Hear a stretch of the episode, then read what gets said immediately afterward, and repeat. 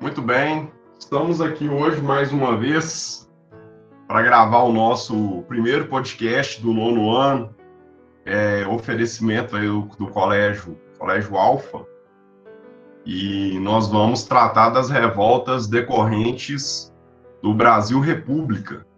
São, são revoltas que elas abrangeram um período muito grande da história e são revoltas que têm uma causa muito legítima, que é a relação de terras, a questão, muitas das vezes, da, da própria autoridade, próprio autoritarismo dos governantes.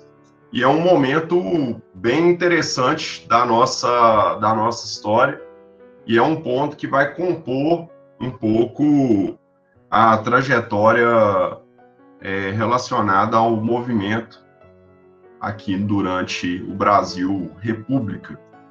Para fazer o recorte temporal, nós estamos na República Oligárquica e nós vamos é, falar um pouco sobre as revoltas desse período. A gente vai ter movimentos urbanos, movimentos rurais, e dentro desses, desses movimentos as causas eram causas diversas. Citando aqui até o José Murilo de Carvalho, um grande historiador do, que escreveu sobre o momento, a situação era um caso de polícia. Então, a gente vai entender essas relações, é, a gente vai entender essas situações e que vai desde a relação do, do, do próprio caos urbano até situações que levaram à guerra, como o caso de Canudos e Contestado. É, foram convidados nossos alunos do nono ano, do Colégio Alfa, para poder falar um pouco sobre esse, esse movimento. Então, nós vamos começar pela revolta da vacina. A gente vai ter aqui, então, as, as nossas alunas, a Ju e a Luísa, que vão falar um pouquinho para a gente sobre esse período aí, sobre essas revoltas. Tá bom? Então, a gente vai começar com a Ju, é, falando um pouquinho aí, dando a introdução do que, que foi a revolta da vacina. Inclusive, por que tem esse nome de, de vacina. Então, bom dia, Ju. Pode começar a falar. Obrigado pela participação. Bom dia. É, a revolta da vacina, ela ocorreu de 10 a 16 de novembro de 1904 e ela foi uma revolta urbana e que recebeu esse nome justamente por um de seus motivos estar relacionado com a obrigatoriedade da vacina que foi uma lei proposta pelo médico sanitarista Oswaldo Cruz sobre a, a, obrigatoriedade da vacina da varíola, que era uma doença que matava muitas pessoas na época, devido à falta de saneamento básico, entre outras questões mesmo. Ô, Ju, me fala aqui uma coisa aqui. É, como que era o Rio de Janeiro antes dessa, desse processo de sanitização aí? Como que era essa essa questão do Rio aí? Olha, na minha opinião, podemos dizer assim que ele era até desorganizado mesmo, porque não foi uma cidade planejada. Então, na região central mesmo da cidade havia muitos cortiços, né? Então eram casebres, era uma região, digamos, mais pobre assim, onde não havia saneamento básico nenhum e as pessoas moravam meio que no junta junta, né? Sim. Ô, ô Luísa, e me fala uma coisa aqui. É, você acha um dos motivos que a, a revolta acabou detonando? Você acredita que seria basicamente o quê? O que, que leva essa revolta?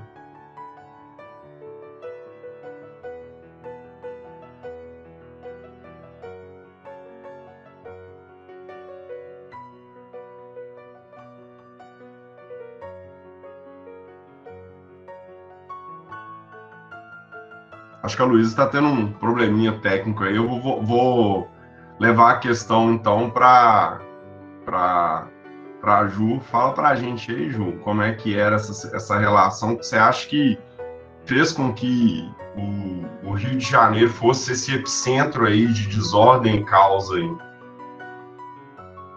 Bom, como outro motivo também da revolta da vacina, a gente pode considerar essa tentativa de sanitarização e modernização do Rio de Janeiro, né, que aconteceu a partir de 1902 com o presidente Rodrigo Alves, né, que ele se inspirou na Belle Époque, não sei se eu pronunciei certo, que ele queria urbanizar principalmente o centro do Rio de Janeiro, como é, tendo como exemplo as cidades europeias na época.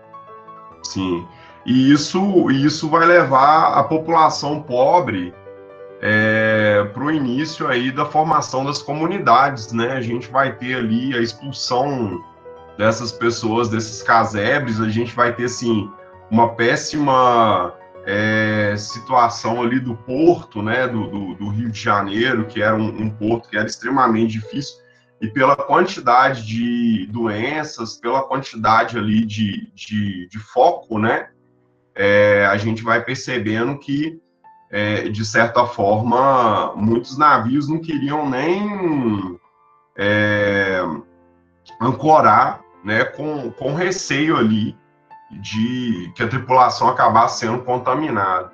Vamos lembrar aqui que a gente tem várias doenças nesse período, né? A varíola era uma, também conhecida como mal do bexiga. Né? A gente vai ter, inclusive, até casos de peste negra no Brasil durante esse período. Então, essa sanitização ela era extremamente importante para justamente para tentar resolver um pouco esse problema, esse caos, né, que a gente tinha ali durante durante esse movimento. A gente vai ter uma figura, Ju, é, importante, né? Você ou a Luísa podem falar dele aí, que é o Oswaldo Cruz, né? O Oswaldo Cruz ele vai ser um médico sanitarista muito importante para essa para esse momento, né? Inclusive graças a essas políticas sanitaristas, o Rio de Janeiro conseguiu erradicar durante muito tempo várias doenças, inclusive até a própria dengue. Né? Então, é, fala um pouquinho desse, desse médico para nós aí, o, o, a importância dele para justamente para essa situação caótica que, que acontecia aqui. Eu acho que a Luísa resolveu o problema técnico dela aí. Fala para a gente aí, Luísa, por favor sobre, sobre esse médico tão importante. Bom dia. Bom dia.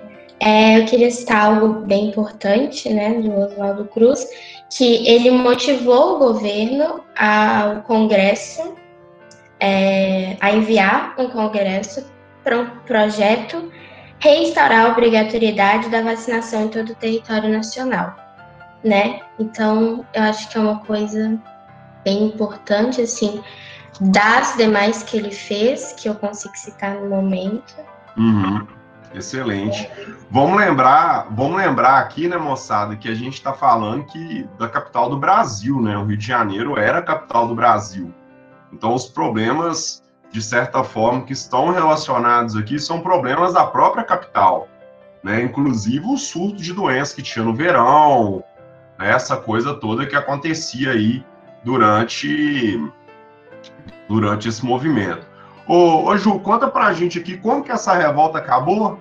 Acabou, resol... foi resolvido o problema, a população sai vacinada e feliz?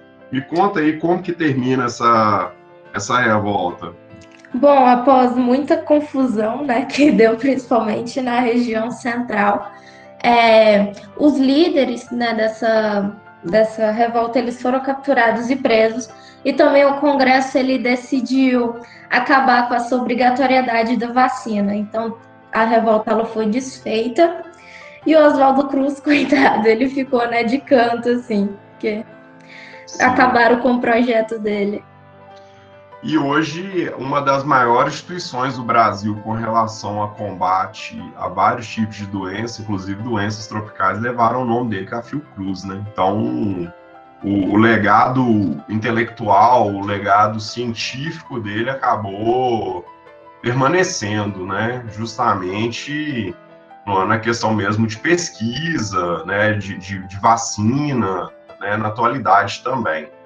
Um fato histórico interessante é que a população ela protesta, ela vai ela vai ter um processo de formação ali das comunidades, né? E, mas no dia da inauguração as pessoas descem para poder comemorar a inauguração desses bulevares desses cafés aí. Então a gente tem esse extremo, né, que é uma, uma situação muito inusitada é, da história do Brasil. Vocês gostariam de acrescentar alguma, mais alguma coisa ou a gente pode é, encerrar aqui?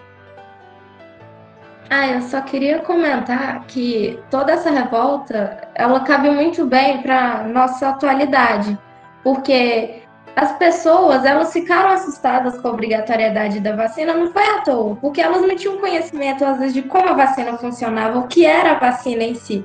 Então, qualquer um ficaria super assustado de, por exemplo, você, tá, você estar na sua casa de boas e do nada entrar um agente da saúde e querer picar algo na sua bundinha, né? Então, eu entendo o que, né, que que deu isso. Isso é, ocorre muito hoje em dia, porque as pessoas não sabem exatamente, assim, o que é, por exemplo, a vacina do Covid, né? Então, é, algumas circunstâncias, algumas circunstâncias ainda permanecem, né? A gente tem essa relação. É, eu quero agradecer muito a participação das duas, né, apresentando esse assunto tão, tão bacana, tão interessante, que é a revolta da vacina, né, que é um movimento, inclusive as próprias férias, né, as férias tão sonhadas aí de final de ano, elas foram pensadas justamente dentro dessa, dessa questão mesmo das, das epidemias, né, que tinham ali durante, durante o período chuvoso, né? Então eles tiravam o imperador ali da, da região, levavam ele para Petrópolis e aí deixavam o pau quebrar de, de dengue, de, de varíola e etc. E aí depois que tinha uma certa calmaria, né, que já já a estação chuvosa do calor já havia passado, eles voltavam com o imperador novamente para o Rio de Janeiro para ele voltar com os estudos dele. Então ali ele, ele tinha um período ali mais ou menos de novembro até março, né? Até aquela música são as águas de março fechando o verão, né? Então isso isso de certa forma acaba levando também a, a própria situação, né? Um, algumas coisas interessantes aí desse desse tumultuado período aí que compreende essa revolta da vacina. Só que agora, né, a gente vai mudar um pouco o foco, né? A gente vai sair do urbano e vai para o rural, na qual a gente vai falar um pouco sobre, sobre a revolta do contestado.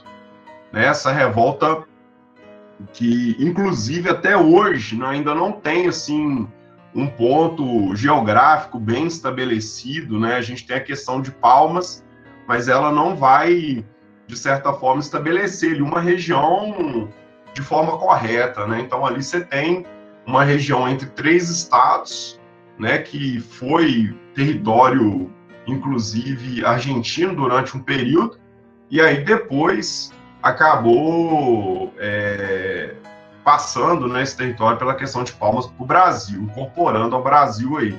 Não era um território muito bem estabelecido geograficamente, então a gente tem essa, essa revolta do contestado. Contestado mesmo a própria palavra, né? Contestar, contestar o que? A posse da terra. Né? E aí quem vai apresentar para a gente é Ana Júlia Eduarda, as duas aí. Bom dia, bom dia, bom dia. Bom dia, Ana Júlia. Bom dia, Eduarda. Bom dia. Bom dia. Vocês vão falar um pouco para nós aí sobre a revolta do Vão falar um pouco para nós aí sobre a revolta do contestado, né? É... Então, o que, que vocês têm para falar para a gente aí da revolta?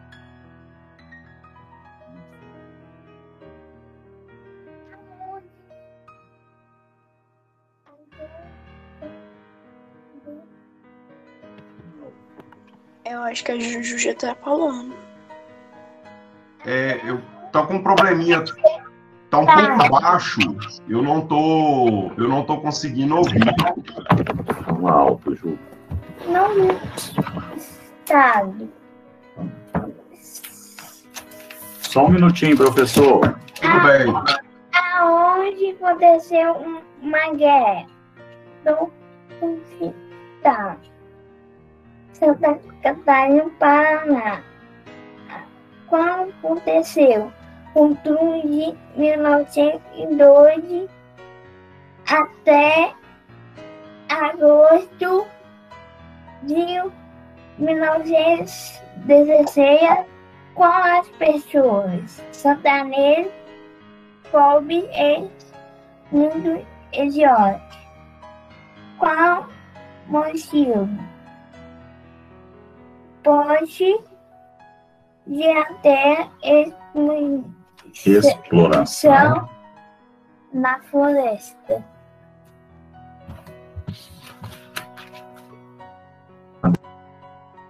Muito bem. Aqui a gente já pegou aqui um, um grande parecer aqui do que que do que, que foi esse movimento, né? A Ju apresentou bem para a gente aí, demais da conta. É, e aí o que que acontece? É um movimento é, que acontece, né, no sul do Brasil, Paraná e Santa Catarina. A Ju até falou dele aí para a gente. E de certa forma a gente tem é, um ponto aí que é bem importante, que é justamente esse caráter messiânico, né? Essa questão mesmo de luta, é, de salvação da alma, né? E essa terra ela foi dada, né? Ela foi ofertada da, do, do Brasil para a construção de uma linha férrea que ligasse então o sul do Brasil até São Paulo, né? Foi dada a concessão para um americano para que fosse então construído essa, essa linha férrea aí. Né? Então, justamente a gente vai ter sertanejos que vão lutar, né? A Ju até falou muito bem deles aí, né? Contestando, né? Contestar, né? Que é uma coisa muito importante. Então, é, Eduardo, você quer acrescentar mais alguma coisa? Bom dia, Eduarda. Bom dia, Gleison.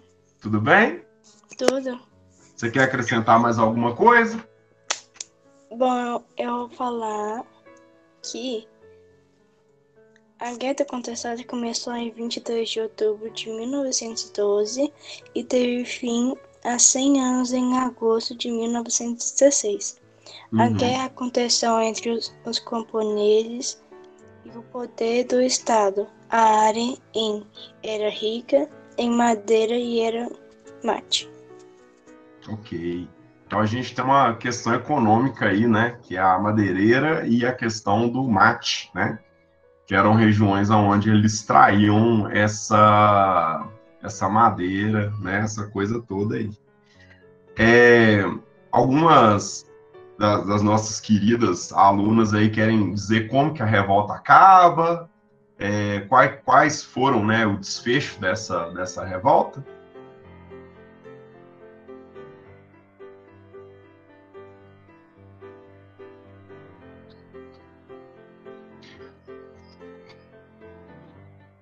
Bom, a, essa revolta, na verdade, ela vai, ela vai ser uma revolta bem longa, inclusive.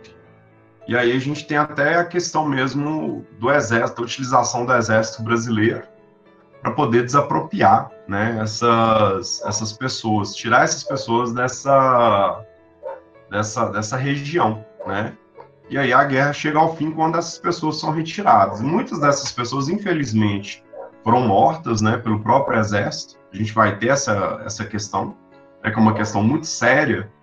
Né, por isso que o José Murilo de Carvalho acaba falando né, sobre essa questão de ser um caso de polícia, né, mas o desfecho dessa revolta. Até hoje a gente ainda tem um problema ali grave ali de relação de posse de terra, né, como outras, outros lugares no Brasil também. Né. Eu quero agradecer, quero agradecer a Juju, e quero agradecer a Eduarda por, por apresentar esse assunto para a gente. Muito obrigado às duas. Tá bom? Bom dia para vocês. E aí, a gente agora vai para um outro assunto que também é um assunto muito importante da época, né? Que de certa forma também é uma revolta urbana, né? É uma revolta também no Rio de Janeiro, para vocês verem como que o Rio de Janeiro era, né? Janeiro também era foco de revoltas, né? É, uma revolta ocasionada por marinheiros, é, a revolta da Chibata. Quem vai falar um pouquinho da revolta da Chibata para a gente vai ser a Júlia. Bom dia, Júlia. Tudo bem? Bom dia. Tudo. Então tá bom. É, vamos apresentar um pouquinho então sobre a revolta da Chibata, né? O, o, que, que, o que, que a gente tem aí para a revolta da Chibata, Júlia? A revolta da Chibata foi uma insatisfação dos marinheiros em relação aos castigos físicos praticados pela Marinha contra os que violassem as regras. Porém, no ponto de vista dos, dos historiadores, a revolta da Chibata foi. Ela pode ser nomeada como revolta contra a desigualdade social e racial, tendo como ponto de vista que a, eles eram de famílias pobres e sofriam com a desigualdade social existente no, na Primeira República, mas que persiste até os dias atuais, em pleno século XXI, infelizmente. Sim. E aqui, me conta uma coisa aqui, Júlia. Como que essa revolta ela vai eclodir? O que, que leva à eclosão do, da revolta? A revolta vai eclodir por causa do dos que os marujos tinham contato com estrangeiros, uhum. em que os seus países não haviam prática física como castigo, e as 250 chibatadas praticadas contra Marcelino Rodrigues Menezes, sem direito a tratamento médico. E isso foi o estopim para ter a, a, revolta da chibata. Uhum. Lembrando que, que as chibatas, elas, elas eram dadas e era uma coisa que arremetia um pouco aquela ideia de escravidão, né? Aquela Sim. questão, assim, desses castigos, né? Acredito que seja por isso e também porque foi herdado da, da Marinha Portuguesa, né? E a Marinha Portuguesa sofria, é, praticava muito escravidão uhum. e explorava muito das pessoas, assim. É, e o que a gente vai conferir aqui é que essas pessoas elas queriam nada mais nada menos do que ter uma vida um pouco melhor, né? Uma vida mais digna, fora essas relações aí de castigo corporal. É, me fala uma coisa, e o que que desencadeia essa, essa revolta? Então, acabou que o, eles solicitaram, igual você falou, eles solicitaram o fim dos castigos físicos e eles só queriam melhores condições de trabalho, de alimentação, já que eles eram sofriam muito nesse governo, né? Porque por se tratar de pessoas pobres, né? Negros e mestiços pobres, uhum. que sofriam muito com a desigualdade social. Muito bem. E essa, e essa relação acabou sendo levada até as vias de fato, né? A gente tem aí um, dois navios, dois encoraçados, né, que são navios de guerra, que vão ser sequestrados aí para mostrar insatisfação mesmo desses marinheiros, né? Um, um, um deles vai ser o encoraçado Deodoro, depois, o, posteriormente, Minas Gerais e depois o Bahia. Inclusive, foi dado até um tiro, né? De aviso, um tiro de, de festim de canhão. Imagina como que deve ter sido para a população ouvir um tiro de canhão na Bahia de, de Guanabara, lá em, justamente em protesto a essas situações aí. Então, é o que a gente, a gente vai perceber. É, fala para gente, Júlio, um pouquinho sobre João Cândido. Quem foi João Cândido e, e por que, que João Cândido é uma figura importante desse, desse movimento aí? O João Cândido ele foi uma figura importante por ele sobreviveu à prisão, né? Hum, Sim. Não falei da prisão, mas só que a prisão acabou sendo porque ele, os marinheiros queriam reivindicar melhores condições e acabou que o governo de Hermes da Fonseca acatou as reivindicações e ele acabou sendo por livre pressão e uhum. intimidação uhum. do, dos marinheiros, porque eles queriam que perdoassem os, os envolvidos na revolta e solicitavam o fim dos castigos físicos pela, pelos marinheiros, né, pelos cargos mais elevados da marinha, assim. Muito e bem. ele acatou, porém, é... eles acabaram sendo, o, os marinheiros acabaram sendo presos na uhum. Ilha de Cobras, sede do uhum. batalhão naval. E em, o, os, os, navegantes acabaram se revoltando mais por serem presos, já que eles só queriam reivindicar os seus direitos. Em, eles foram presos em 9 de dezembro de 1910 e o governo, com a em resposta dessas, dessas insatisfações dos marinheiros e vendo que possivelmente poderia ter outra revolta, eles acabaram bombardeando a prisão. E começou novamente o início de uma, de uma outra guerra, né? Isso. E João Cândido foi fundamental porque ele foi o líder do, da revolta da Chibata Uhum. e teve foi até nomeado pela imprensa da época como almirante negro. Ok. É, ilha das Cobras, gente, para quem não sabe, é uma ilha que ela fica no litoral paulista. É a, é a ilha com a maior concentração de cobras do mundo. Inclusive tem uma tem uma, uma espécie que ela é nativa da região. Então ela se adaptou e tal. Ir para a Ilha das Cobras era uma sentença de morte, porque provavelmente é, as pessoas iam ser atacadas por, por cobras e iam acabar morrendo. Então era como se fosse. É por isso que a gente fala, às vezes, de uma questão de sentença de morte mesmo, dessas, dessas pessoas. E aí a gente vai percebendo quanto que essas questões né, eram, eram tratadas, como que essas questões eram tratadas, né? E muitas dessas pessoas que lutaram, desses marinheiros, foram enviados ou para essa ilha, Ilha das Cobras, ou foram enviadas para as terras no Acre, para poder trabalhar nas terras do Estado, ou até mesmo que o caso João Cândido, né? João Cândido ficou, ficou louco e acabou passando um pedaço da vida num, num lugar para reabilitação. Então a gente a gente tem essa essa situação, né, que é muito muito forte é, dessa revolta. E essa revolta ela foi muito importante porque ela acabou abrindo precedente para o fim dos castigos corporais. Ela acabou abrindo precedente aí para para melhoria do salário, para melhoria da alimentação, né? Era servida uma alimentação de baixíssima qualidade, né? Nesses nesses encoraçados. Então isso acabou ajudando. E depois, né, o, o João Cândido, é, na verdade, é, acabou, de certa forma, é, ganhando, rendendo homenagens e tal, póstumas, óbvio, né, depois da, da morte dele aí. Né? Então, é, é, uma, é, uma, é, uma, é um ponto de revolta muito importante. Ô, Júlia, mais alguma consideração ou nós podemos passar para o próximo movimento social aí? Acredito que é só isso mesmo. Só isso mesmo?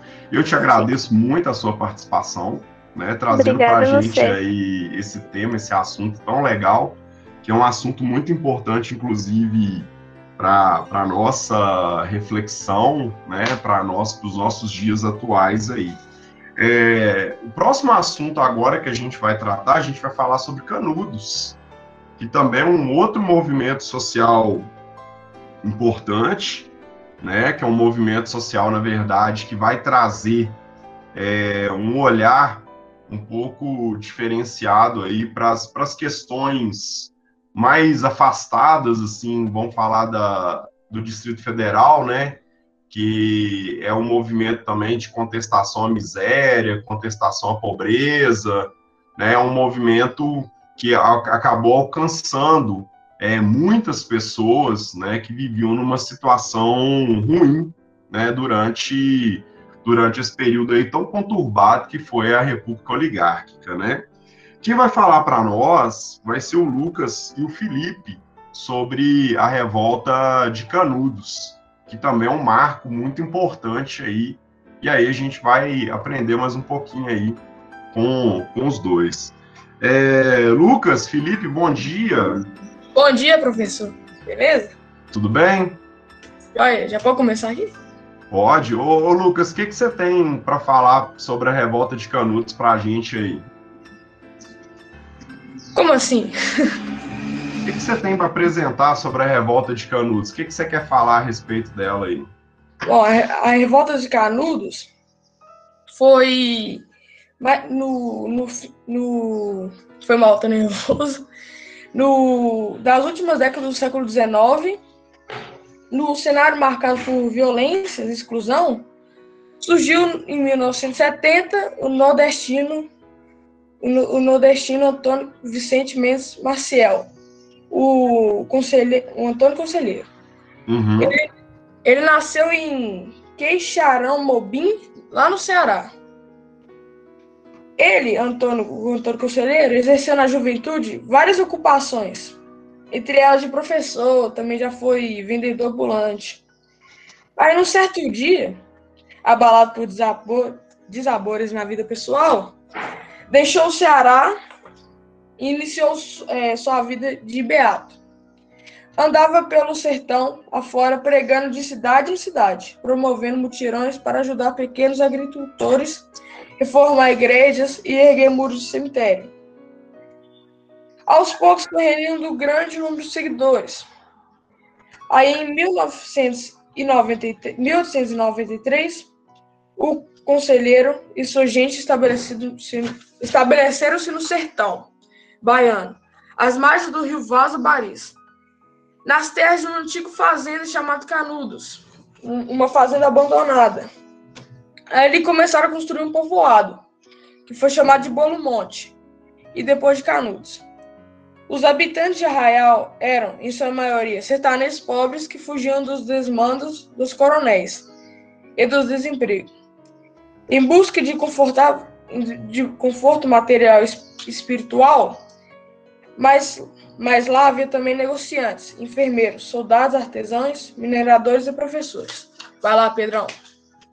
Isso. Pedro, está aí, meu filho? Oi, tô aqui. Começa a ler isso. Em Canudos, os sertanejos cultivavam milho, feijão, batata e criavam cavalos e bodes cujo couro era usado para fazer vestimentas, calçados, chapéus e para comerciar, comerciar com as vilas e cidades da região. A autonomia de gente de Canudos, sua decisão de viver conforme a leitura da Bíblia feita por conselheiro e, sobretudo, a decisão de não pagar os novos impostos lançados pela República foram vistas pelas autoridades como uma ameaça. Os senhores da República passaram a dizer que Canudos era um reduto de monarquia fanático e perigoso. Muito bem. O que, o que a gente percebe é um, é um cenário bastante complicado, né? Então. Eu vou falar também, professor. Não acabou ainda não. Tá, tudo bem, Felipe. Pode falar. Ah, desculpa se eu interrompi, não sei. Ó. Foi o que bastou para que o governo enviasse várias expedições militares contra Canudos. Nos confrontos, o sertanejo saiu da mata fechada gritando vias a Bom Jesus e Antônio Conselheiro, atacavam os inimigos com arma de fogo, facas e facões. As três primeiras expedições foram vencidas pelos sertanejos por meio da tática de emboscadas. A primeira oficial transformou a liderança de Canudos, Conselheiro, João Abadé e Pajeú nos maiores inimigos do progresso da República. O então presidente da República, Prudente de Moraes, enviou a Canudos uma nova expedição com mais 6 mil soldados, que, com dinamite e balas de canhão, arrasou Arraial.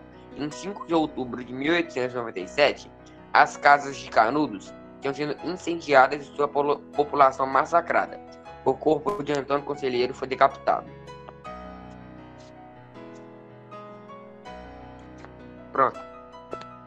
Então, é, o que a gente vai ter aqui é, é uma relação de, de ordem social bastante complicada, né? A gente viu ali que primeiro se estabelece ali o, o arraial, né? O arraial já estabelecido, é, ele começa a sofrer alguns ataques, né? O primeiro, primeiro e segundo ataque ele feito pela polícia local e etc. Só que depois a coisa vai tomando uma proporção um pouco maior, né?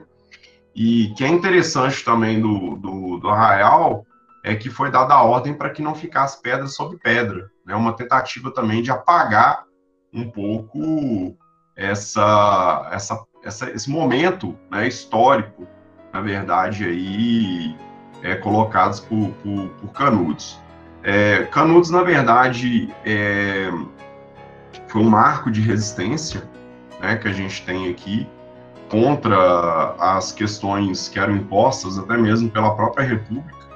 Né? A gente tem até uma obra literária aí que são Sertões, que descreve um pouco melhor essa, essa relação né, de, de Canudos e traz para a gente alguns pontos também, né, que são pontos que são bem críticos aí. O que a gente vai ter, na verdade, é, é uma situação bastante complicada, né, daquela população que ali vivia, né, um retrato gigante aí da, da própria ideia mesmo do que que é, é viver, né, nessa, nessa região, a região do semiárido, uma região onde faltavam as coisas, onde as pessoas passam, né, grande fome, necessidade aí.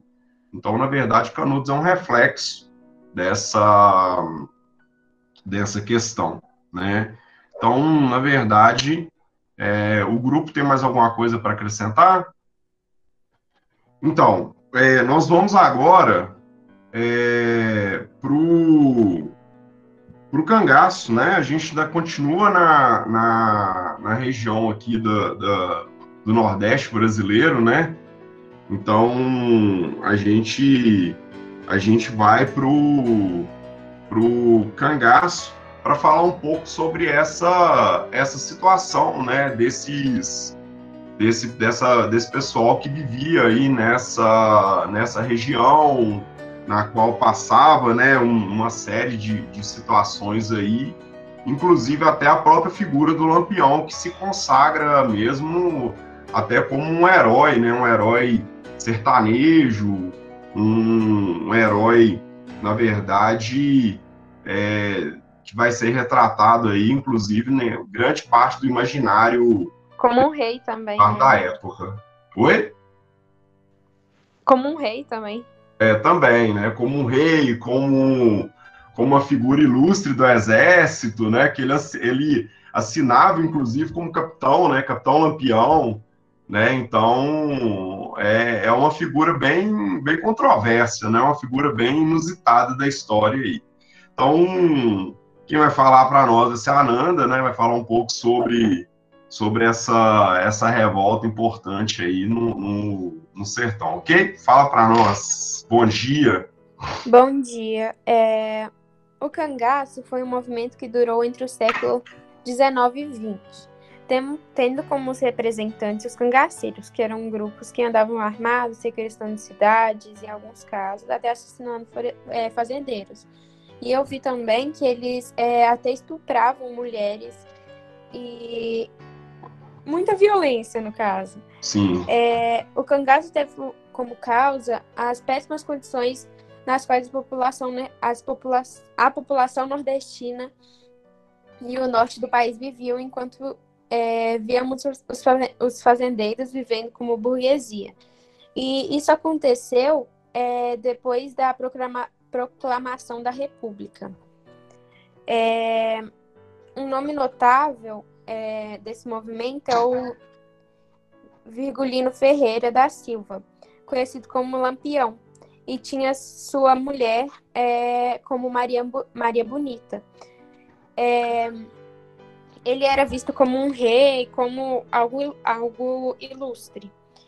E ele atuou durante o ápice do cangaço e era muito respeitado entre a população geral. Muito bem. É, Lampião, Lampião era uma figura vaidosa, né? É, a gente percebe que, de certa forma, ele meio que é, bordava as roupas, né, estilizava as roupas dos, dos membros ali das, das volantes e, e ali a, a, a própria ditava moda, inclusive na época também. Mas é, na sua pesquisa você conseguiu ver ali aonde que teve uma área de abrangência maior? Por que que esse movimento social ele é um movimento ele foi um movimento de contestação à miséria? Eu acho que foi meio que um refúgio que os cangaceiros utilizaram para sair um pouco da miséria e de todo o sufoco que eles estavam passando naquele momento. Sim. E aqui, me fala uma coisa, como que é, esse movimento ele, ele acaba? Como que esse movimento o quê? Termina. Fim desse movimento. É, ele termina. Peraí, um segundo. É quando. É, tipo assim, ele ultrapassou uma, uma década demonstrando Uhum. sua força, guerra e decisão. E teve o seu fim a partir da decisão é, é, do então presidente da República, que era Getúlio Vargas. Ele eliminou todo e qualquer foco de, de cangaceiros do território nacional. É, o regime denominado Estado Novo incluiu Lampião e seus cangaceiros na, na categoria de extremistas. Muito bem.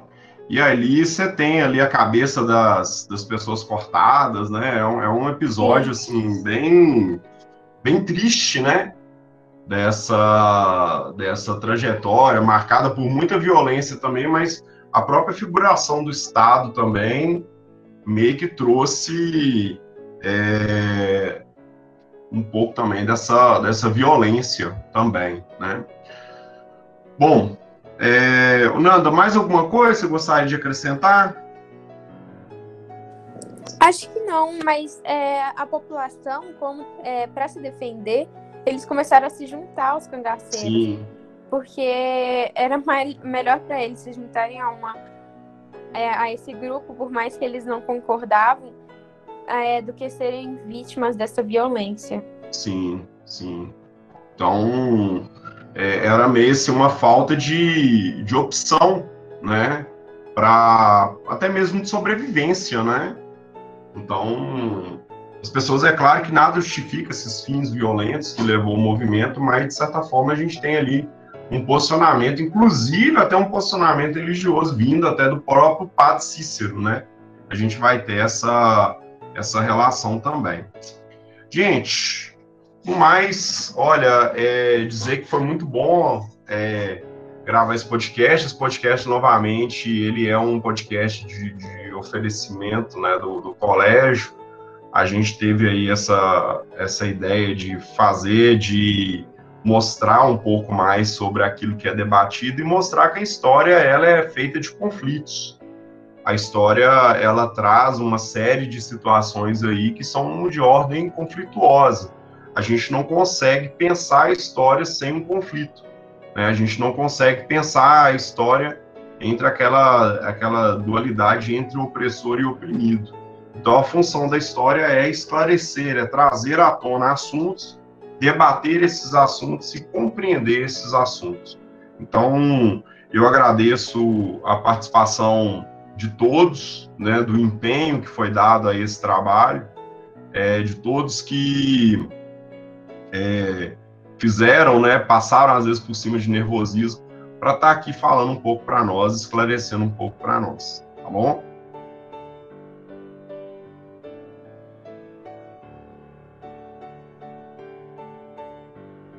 Ô, ô, Lucas, pode, pode parar a gravação, por favor?